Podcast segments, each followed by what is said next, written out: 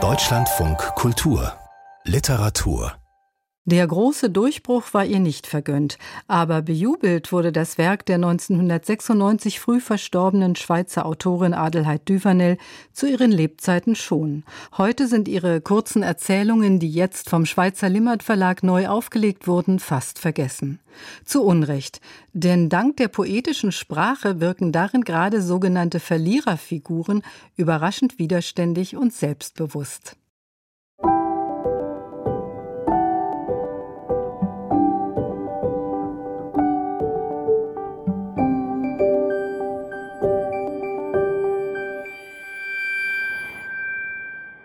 Das Fehlen der Trauer. Agats Vater darf im Spital auf die runde Uhr hoch oben an der Wand blicken. Er trägt eine weiße Ärmelschürze. Wenn die Heroinsüchtigen, manche AIDS-krank, das Methadon holen, den Ersatzstoff. Wer eine Sekunde zu spät kommt, kriegt nur die Hälfte. Wer noch später herankriecht, auf Händen und Knien und mit hohem Fieber, für den gibt es nichts mehr. Der Vater stellt sich vor, dass diese Kranken bis zum Abend eine für sie große Geldsumme beschaffen müssen, um sich Heroin zu kaufen und den Tag durchzustreichen. Am 4. November 1995 war die Basler Schriftstellerin Adelheid Duvanel in einer Radiosendung von SWF 2 zu hören. An jenem Abend las sie live vor Publikum ihre Erzählung Das Fehlen der Trauer. Es ist eine der wenigen Rundfunkaufnahmen von Duvanel, die sehr öffentlichkeitsscheu war, wie ihre einstige Weggefährtin Friederike Kretzen erzählt. Sie hat fast nicht gesprochen, hat aber alles mitgekriegt. Das merkte man dann daran, dass sie ab und zu mal einen Satz sagte, der uns immer umgehauen hat, ja. Also, der von einer solchen Präzision war, also wo man merkte, sie kriegt alles mit, aber sie hat ungefähr nicht gesprochen. Und sie hat ein paar gute Freunde gehabt, die dann für sie gesprochen haben, die fast so wie souffliert haben.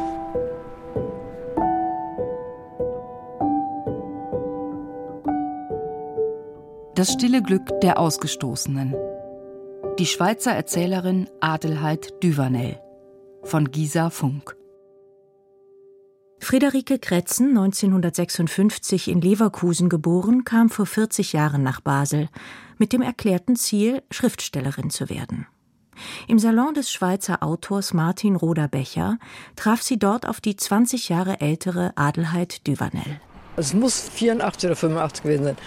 Und da saß eben auf dem Sofa Adelheid Duvanel ohne zu sagen, dass die Adelheid Duvanel ist, hat auch keiner mir gesagt.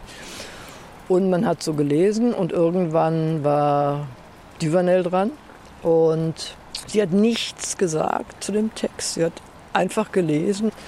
Sie kann ja so fast so wie in der Schwebe erzählen. Und dann gibt es plötzlich so ein Detail, wo man denkt, ja, und dann gibt es noch eins und noch eins und dann weiß man, so ist es aus. Es ist aus, es ist alles verloren.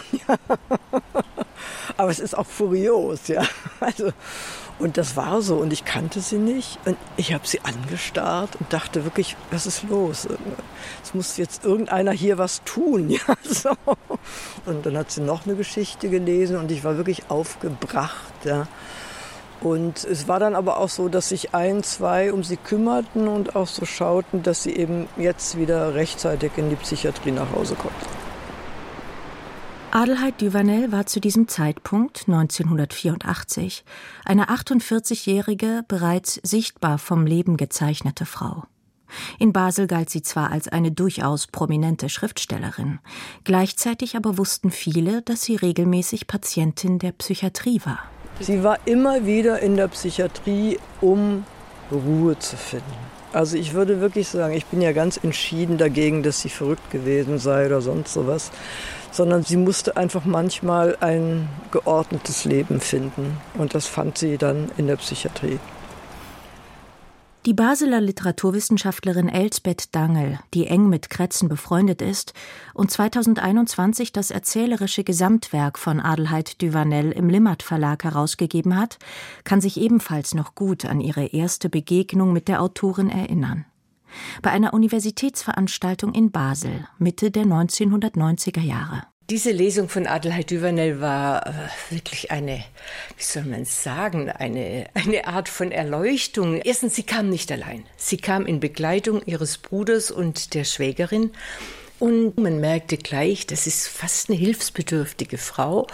Dann hat sie sich hingesetzt und mit großer Ruhe ihre Texte gelesen und gleichzeitig hatte ich immer den Eindruck, die hat Verhältnis zur Magie.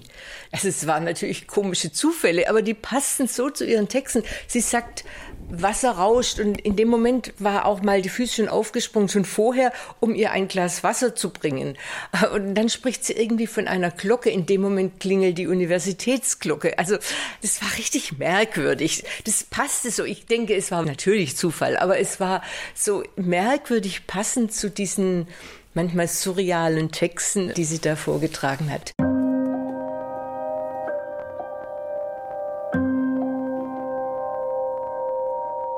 Bei ihren Auftritten wirkte Duvanel völlig in sich gekehrt, fast unnahbar.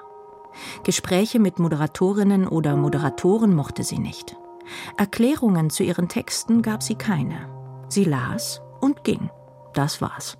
Als Agathe ein Kind war, bohrte der Zahnarzt auf den Nerven ihrer kranken Zähne ohne örtliche Betäubung. Der Schmerz war durchdringend, doch das Kind blieb stumm. Es opferte den Schmerz, schickte ihn Gott mit der Bitte, den Vater umkommen zu lassen. Merkwürdig, dass es nicht heiß wird und die 16-jährige Agathe keine Schreie hört. Der Dachboden brennt jetzt sicher schon lichterloh. Sie und ihr Vater werden umkommen. Doch nur einige Latten sind angesenkt. Viel später erzählt mir Agathe, sie habe kein Petrol oder Benzin benutzt, nur Eau de Cologne.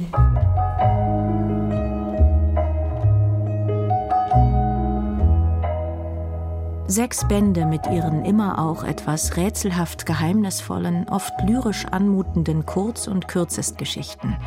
Die meisten davon nicht länger als zwei bis drei Seiten, hat Adelheid Duvanel von 1980 bis 1995 veröffentlicht. Dann starb sie, scheinbar völlig überraschend in einer kalten Sommernacht am 8. Juli 1996, mit gerade einmal 60 Jahren. An Unterkühlung, wie es offiziell hieß. Es waren aber wohl auch Tabletten und Alkohol im Spiel. Sie hatte wohl Schlafmittel, Alkohol und ist da in den Wald gegangen und hat sich sozusagen aus dem Leben geschlafen oder bewegt oder gegeistert, ich weiß es nicht. Friederike Kretzen war von der Todesnachricht damals schwer erschüttert. Sie hatte Duvanel nur wenige Wochen vorher noch persönlich erlebt.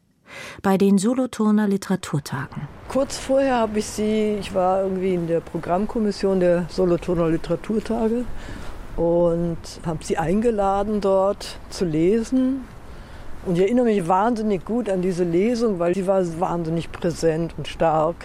Das war dann auch so, waren ziemlich viele Leute da. Und dann wurde es unglaublich still, unglaublich konzentriert. Und dann hatte das sowas, es gibt doch von Dürrenmatt so eine Geschichte, wo ein Zug in einen Tunnel fährt und irgendwann wird klar, diesen Tunnel verlassen die nicht mehr, ja. Und es war wirklich so eine Stimmung, ja. Jetzt sitzen wir in diesem Tunnel von Duvanel-Texten und das hört nie mehr auf, ja. Und es war richtig so was fast Bedrücktes. Und in dem Moment, als ich wirklich dachte, jetzt ist wirklich was Schlimmes, ja. Und dann schaut sie auf und guckt so in die Runde und sagt, ich lese noch zwei Geschichten.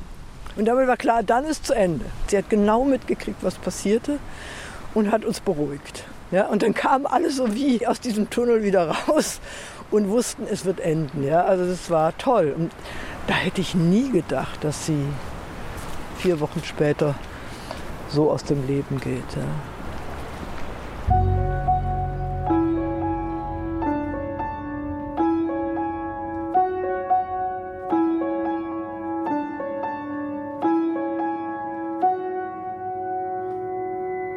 Bevor Agathe heiratete, arbeitete sie in einem Altersheim. Dem Oberst konnte sie die Windel nur anziehen, wenn sie eins, zwei, eins, zwei sagte.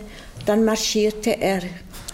Agats Mann erklärt in einer Sommernacht, nachdem der letzte Schlemmer und Prasser gegangen ist, ich bin nur der Rahmen, meine Freunde und du sind das Bild. Sie will ihn nicht verstehen. Wie kann ein begabter Schauspieler, wie kann der Mann, den sie liebt, behaupten, nur ein Rahmen zu sein? Einige Tage später, die Sonne bückt sich, strahlt erbarmungslos unter die Markisen, die von den Ladenbesitzern über den Schaufenstern angebracht worden sind, schießt sich Agats Mann am Küchentisch sitzend in den Kopf. Anfang Herbst wird Agat ein Stück seines Gehirns hinter dem Kühlschrank finden. Agat weint am offenen Grab, aber sie bemerkt das Fehlen der Trauer.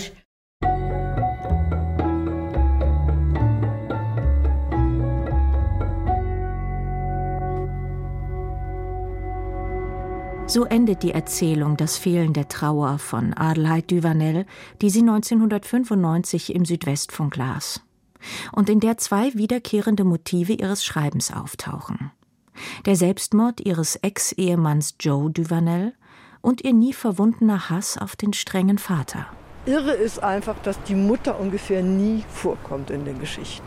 Ja, ist immer der Vater und dem wünscht sie den Tod mehrmals, ja. Als Adelheid Duvanel dann am 8. Juli 1996 starb, galt sie als eine in den deutschsprachigen Feuilletons hochgelobte Erzählerin. Gleich mehrere einflussreiche Kritiker, wie etwa der damalige Hansa Verlagschef Michael Krüger, wurden damals nicht müde, lautstark Werbung für sie zu machen. Man verglich sie mit Erzählgroßmeistern wie Robert Walser oder Franz Kafka.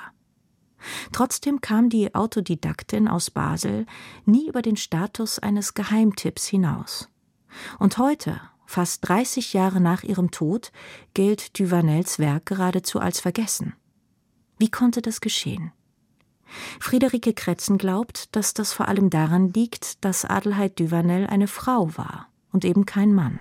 Das finde ich wirklich sehr, sehr schwierig in der Schweiz. Also ich kenne so viele großartige Schweizer Schriftstellerinnen und sie sind alle vergessen. Sie werden sofort vergessen. Auch Duvanel ist eigentlich schon wieder dabei, vergessen zu werden. Sie kommen nicht in den Kanon, sie werden nicht tradiert, sie werden nicht in den Schulen gelesen. Man sagt nicht, es gibt großartige Frauen und wir beziehen uns auf sie. Also es ist wie wenn die Literatur von Frauen eine unbezügliche Größe wäre. Ein anderer Hemmfaktor, der die Karriere von Adelheid Duvanel sicherlich auch stark behindert hat, waren ihre desaströsen Lebensumstände. Als Tochter eines hochrangigen, katholisch strengen Gerichtsbeamten 1936 in Liestal geboren, träumte die junge Adelheid früh von einer freien Künstlerexistenz.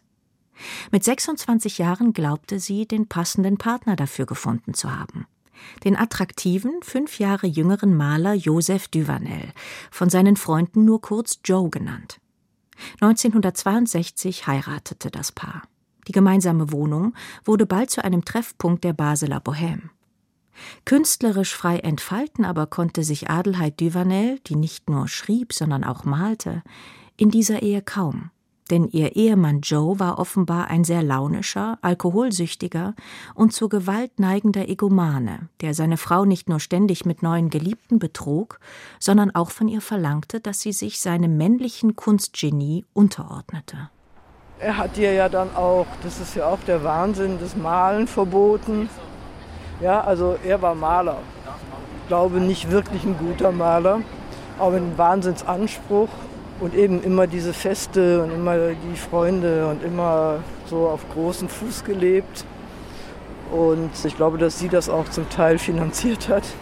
Joe Duvanel untersagte seiner Frau nicht nur das Malen. Er kümmerte sich auch nicht groß um die gemeinsame Tochter und die finanzielle Versorgung der Familie.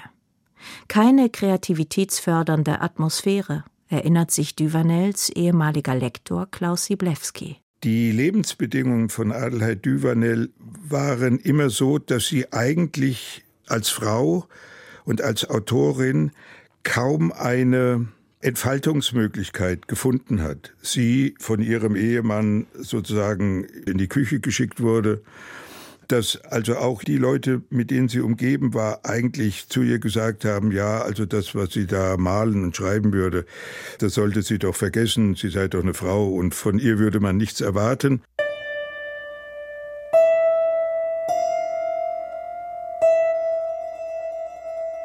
1979 brach Adelheid Duvanel unter den enormen Belastungen psychisch zusammen, nachdem ihre 15-jährige Tochter auch noch heroinsüchtig geworden war. Der Absturz, den die hochempfindsame Autorin damals erlitt, war so schwer, dass sie über ein Jahr lang durchgehend in der Basler Psychiatrie verbrachte. Ironischerweise aber wurde ausgerechnet dieser Kollaps zum Startpunkt für ihre Literaturkarriere. Denn abgeschirmt vom toxischen Ehemann fand Duvanel endlich Ruhe zum Schreiben. 1980 erschien ihr erster Erzählband im Münchner Luchterhand Verlag. 1981 folgte ein Auftritt beim Vorlesewettbewerb in Klagenfurt. Und noch im selben Jahr ließ sie sich scheiden. Leichter aber wurde ihr Leben dadurch nicht. Also sie hatte eine Tochter, die drogenabhängig war. Sie selber war in der Psychiatrie. Eigentlich wechselte sie zwischen Psychiatrie und einer Wohnung. Ich weiß gar nicht, ob man das, wo sie gewohnt hat, wirklich als Wohnung bezeichnen kann. Es war ein Leben eigentlich aus meiner Perspektive auf des Messers Schneide. Ich habe ja sehr, sehr viele Briefe von ihr bekommen. Wir haben meistens mit Briefen miteinander verkehrt. Und dort stand eigentlich in jedem Brief das Unglaublichste drin. Also nach diesem Brief konnte man eigentlich immer nur denken, ja, also wie lebt jemand mit dem, was dort beschrieben ist, weiter? Sie lebte aber weiter. Die große Diskrepanz zwischen desolatem Alltag und euphorischer Presseresonanz wirkt im Fall von Adelheid Duvanel tatsächlich bizarr. Einerseits erhielt sie in den 1980er Jahren sehr viel Anerkennung als Schriftstellerin. Andererseits war sie wegen ihrer drogensüchtigen Tochter und ihres selbstsüchtigen Ehemanns, zu dem sie auch nach der Scheidung den Kontakt aufrecht erhielt, ständig von Elend und Gewalt bedroht. Nach Meinung des Züricher Verlegers Erwin Künstli, der 2021 ihre Erzählungen wieder aufgelegt hat, ein auswegloses Dilemma, aus dem sich die Autorin nie richtig befreien konnte. Die Tochter wohnt dann irgendwann teilweise bei ihr, weil sie auch noch AIDS-krank ist. Und sie tut alles für ihre Tochter. Sie zahlt ihr auch Kokain, Drogen teilweise. Dann gehen natürlich in der Wohnung Dealer ein und aus. Die Wände sind mit Blut gespritzt. Es liegen Spritzen rum. Es ist ein unglaubliches Elend. Ich glaube, ich habe noch, wüsste nicht wann, so Briefe gelesen mit dieser Fallhöhe von literarischem Können und Kunst und Bewusstsein darüber und dem sozialen Elend. In ihrer Verzweiflung wusste sich Adelheid Duvanel dann öfters nicht anders zu helfen, als sich selbst in die Psychiatrie einzuliefern. Denn hier, auf dem weitläufigen Klinikgelände vor den Toren der Stadt, war sie in Sicherheit vor der allzu bedrängenden Außenwelt. Die Basler Psychiatrie wurde für sie im Laufe der Zeit zu einem Refugium, wo sie viele ihrer Erzählungen schrieb. Die sind zwar deutlich autobiografisch inspiriert, aber nie direkt auf ihr Leben bezogen. Von daher sollte man sich hüten, sie als biografische Schlüsseltexte zu lesen, auch wenn darin immer wieder Psychiatriepatientinnen vorkommen. Und Psychiater, die Duvanel gern mit beißendem Spott bedachte. So etwa in ihrer Erzählung Das Brillenmuseum, der Titelgeschichte ihres zweiten Erzählbandes von 1982, die Friederike Kretzen besonders mag das Brillenmuseum, das fängt schon so großartig an. Irgendwie, dass die Psychiatrie für sich wirbt mit großen Plakaten. Kommen Sie zu uns, tausend Psychiater erwarten Sie.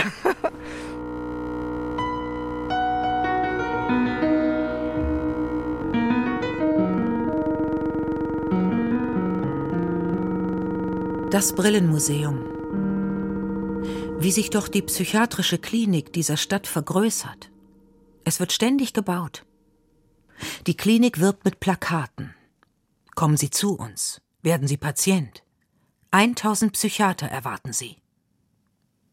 Ich wollte einmal über diese Klinik eine Erzählung schreiben. Ich wollte zum Beispiel den Satz, die Patientin warf ihrem Arzt einen fetten Traum vor, verwenden. Die Ärzte hätten es aber nicht geschätzt, mit gierigen Tieren verglichen zu werden, mit entthronten Löwen, denen nicht der Löwenanteil zusteht, sondern die froh sein müssen über jeden Happen Traum, den ihnen die Patienten hinwerfen. Wenn die Patienten dies nicht täten, müssten die Psychiater hungern an ihrer Seele und an ihrem Geist. Sie ziehen den Patienten eine Haut nach der anderen ab und verzehren diese Häute. Oft lassen die Ärzte einen Patienten mit nur noch einer Haut austreten. Sie erklären ihn für gesund. Doch nach einigen Wochen ist er wieder in der Klinik. In Wirklichkeit können sie niemanden für immer gesund machen. Diese Tatsache wollte ich in meinem Text nicht verschweigen. Und dann beschreibt sie einfach sehr genau, was da im Grunde passiert. Ja, also dass diese Psychiater gierig sind auf die Träume der Patienten. Die sind süchtig nach, nach diesen Versehrtheiten und was aus diesen Versehrtheiten an anderen Wahrnehmungen spricht. Ja. Also das beschreibt sie wahnsinnig toll. Tatsächlich lesen sich Texte wie Das Brillenmuseum oft so überraschend und originell, dass man ins Nachdenken gerät. Psychiater, die sich von den Seelenhäuten ihrer Patienten ernähren? Das klingt nach einer Albtraumfantasie, die automatisch eine radikale Perspektivverschiebung provoziert, samt der beunruhigenden Frage, wer hier eigentlich geisteskrank ist. Duvanels manchmal ins Märchenhafte gleitenden Texte sind voll von solchen überraschenden Kippmomenten, in denen das Schreckliche plötzlich ins Komische umschlägt.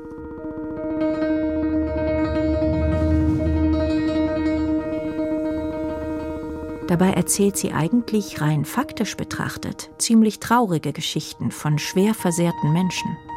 Aber merkwürdigerweise wirken diese oft gar nicht so traurig und versehrt. Das ist absolut das Faszinierende, was ihr Werk ausmacht. Diese Figuren haben alle, es sind sehr häufig weibliche Figuren, die haben alle etwas, was ich immer so bezeichnen würde als eine untergründige Form von Widerständigkeit. Sie scheinen irgendwie angepasst, sich durch die Welt zu bewegen, aber bewahren dennoch auf eine unglaublich resistente Weise ihren eigenen Kopf. Und das ist das, was diesen Ton dieser Erzählungen oder dieser kurzen Prose ausmacht. Nach Meinung von Klaus Siblewski besteht die hohe Kunst von Adelheid Duvanel in einem kuriosen Umwertungseffekt. Nämlich, dass die Autorin das Verzweifelte oder das auch eigentlich Ausweglose von vielen Figuren in eine Stärke ummünzen kann. Und dass diese Figuren in irgendeiner Weise sich zwar aus ihren schwierigen Lebenssituationen nicht befreien können, aber trotzdem so etwas wie ihre Ehre bewahren, ihre Würde bewahren. Und insofern sind diese Geschichten ja, das sind ja eigentlich keine Untergangsgeschichten, sondern das sind so poetisch sehr klar formulierte Selbstbehauptungsgeschichten.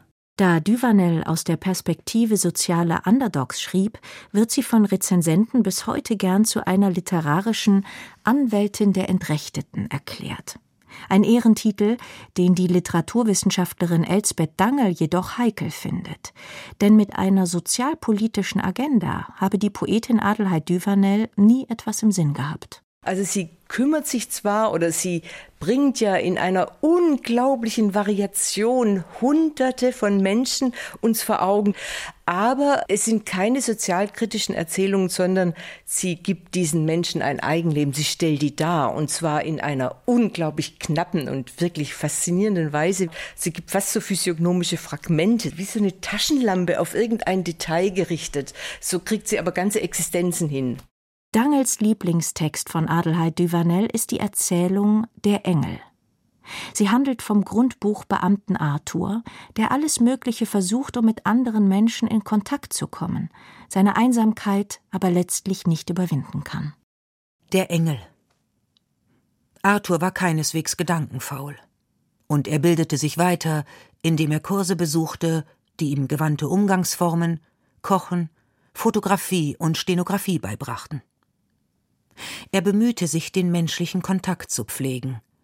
Doch wo er sich auch in die unsichtbaren Zelte einschleichen wollte, in welchen er die anderen einzeln oder in Gruppen vermutete, stets stand ein Engel davor und verwehrte ihm den Eingang mit der Geste eines Coiffeurs der es bedauert, keine weitere Kundschaft mehr bedienen zu können. Also dieser Fall von Engel zu Coiffeur, das ist so Duvernay, da muss man lachen. Und trotzdem ist dieser Arthur in keiner Weise desavouiert oder irgendwie lächerlich gemacht, sondern sie schafft es, so eine Fallhöhe reinzubringen und sie bleibt immer bei ihren Figuren. Es gibt eigentlich keine einzige, über die sie sich je lächerlich machen würde.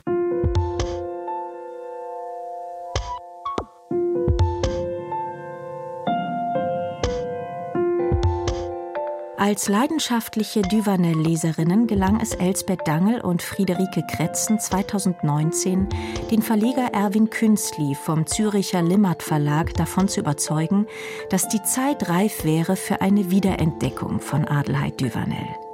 Kannte damals doch selbst in der Schweiz kaum noch jemand ihren Namen. Also beschloss man zu dritt gleich sämtliche Erzählungen der einst so hochgelobten Autorin in einer Prachtausgabe neu herauszubringen. Der fast 800-seitige Sammelband Fern von hier, der im Sommer 2021 erschien, wurde unverhofft zu einem Überraschungsbestseller. Sehr zur Freude von Limmert Co-Verlagschef Erwin Künzli.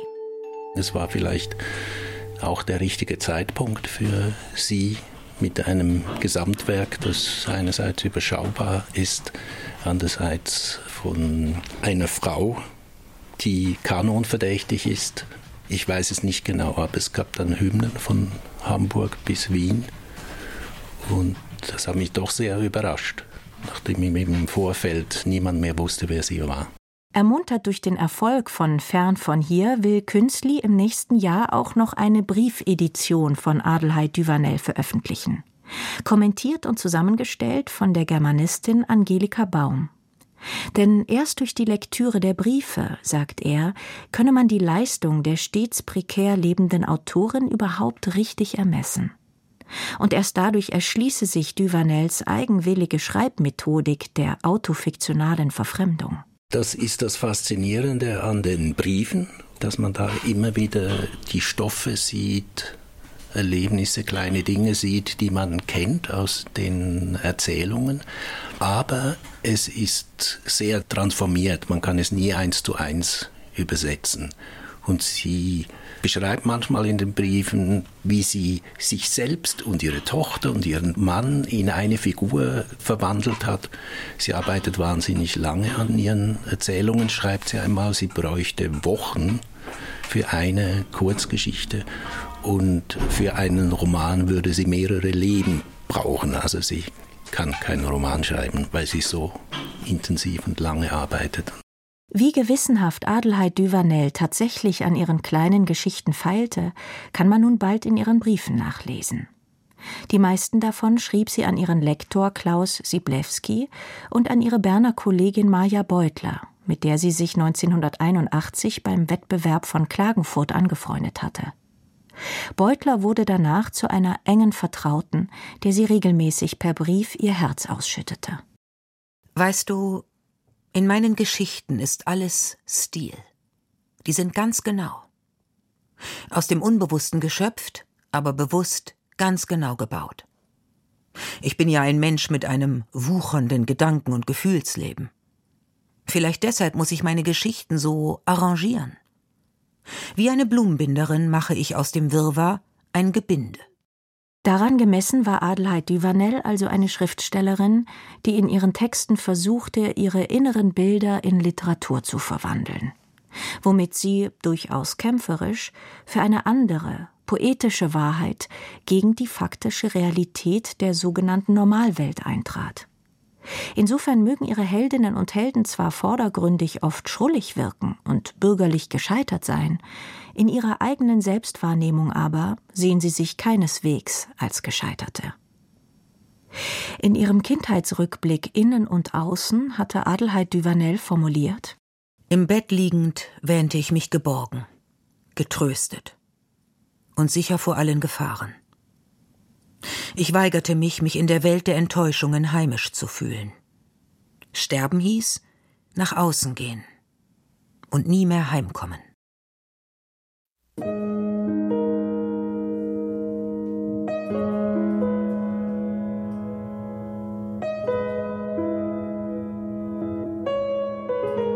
Das stille Glück der Ausgestoßenen, die Schweizer Erzählerin Adelheid Duvanel von Gisa Funk. Es sprachen Eva Meckbach und Sabine Falkenberg. Regie Beatrix Ackers, Ton Christoph Richter, Redaktion Dorothea Westphal. Eine Produktion von Deutschlandfunk Kultur 2023.